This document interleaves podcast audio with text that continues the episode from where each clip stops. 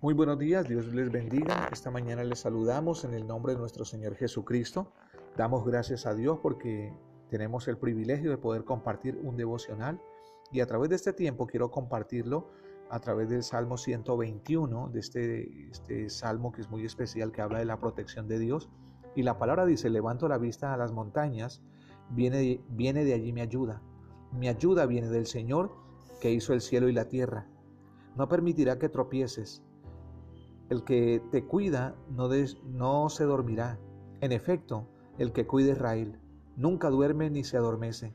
El Señor mismo te cuidará. El Señor está a tu lado como una sombra protectora. El sol no, no te hará daño durante el día, ni la luna durante la noche. El Señor te librará, librará de todo mal, Él cuidará tu vida, el Señor te protegerá en el día ah, y al entrar y al salir, ahora y para siempre. Amén. Eso nos dice la palabra del Señor, habla de la protección de Dios.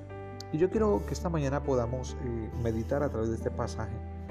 Sabe que cuando hablamos de la protección de Dios, nosotros cuando nos apoyamos en Él, cuando aprendemos a confiar en Él, tenemos confianza, tenemos seguridad y tenemos esperanza que Dios es nuestra protección. Confianza porque mucha gente habla de temores, de dudas, Muchas personas hablan de lo mal que puede venir el mañana, pero cuando tú estás confiado en Dios, no importa cuántas voces digan tantas cosas, simplemente te fijas en Él y esperas con paciencia.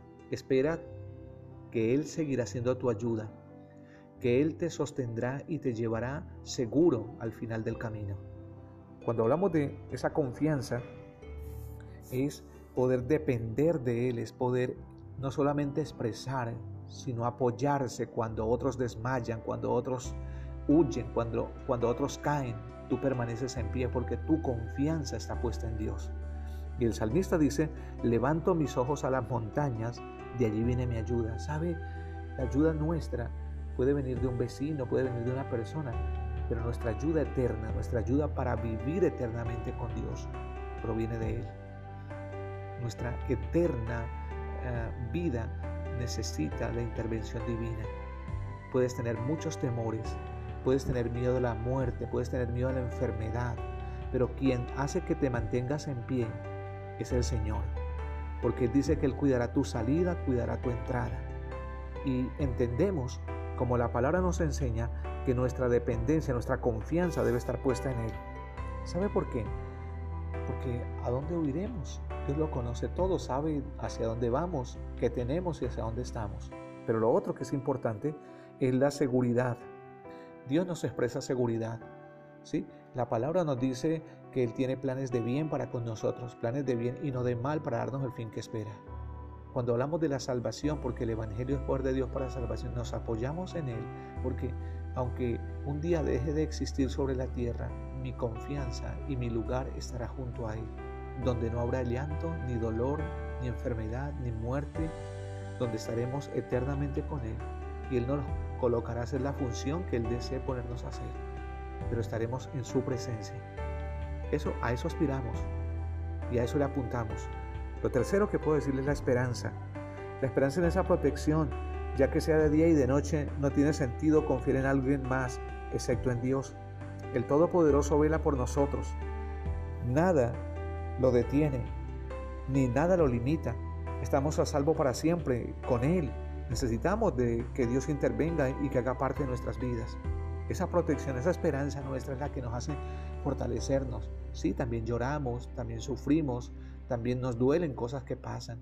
¿sí? También nos duele la muerte de una persona, también nos duele saber que, que personas eh, son afectadas, nos duele porque hace parte de nuestras comunidades, de nuestras familias, pero también nos duele que la gente se pierda, que vaya una eternidad sin Cristo, nos duele porque la iglesia fue llamada para extender el reino de Dios. Ustedes escuchan la palabra, ustedes deciden buscarlo o cerrarle la puerta al Señor, deciden abrirle la puerta o cerrársela. Y lo otro que les quiero decir es que su esperanza tiene sentido cuando confías en Dios. Cuando usted dice tengo esperanza y todo está bien, listo. Pero cuando tienes esperanza y las cosas no salen bien, pero sigues confiando, eso marca la diferencia. Así que yo te digo esta mañana que tus ojos, tus ojitos estén puestos en el Señor, porque nuestra ayuda viene del Señor. Él hizo los cielos y la tierra. Dios conoce tu corazón, Dios conoce tu necesidad, aún más conoce tu aflicción, tu tristeza, y aún por eso tus defectos, ni siquiera por eso te ha desechado. Dios está llamando tu corazón y, y está diciéndote que vengas a casa porque Él quiere restaurar y levantarte para que estés listo para un día partir a la eternidad. Aún más, el salmista dice en el verso 3, Él no permitirá que tropieces, Él te cuidará y no se dormirá. Dios cuida a sus hijos, Dios levanta a sus hijos y Él quiere que cada uno de nosotros podamos estar en esa comunión con Él y que nos podamos mantener en pie. Su palabra dice que Él es fiel a sus promesas. Así que yo le animo esta mañana para que usted permanezca en la palabra del Señor. No, no permitas que tropieces, no se desanime, no caiga. No permitas que su vida se desmorone por causa de las cosas que están pasando en esta, en esta vida, en esta temporada. La palabra nos dice que el Dios cuidará a Israel y Él no se duerme.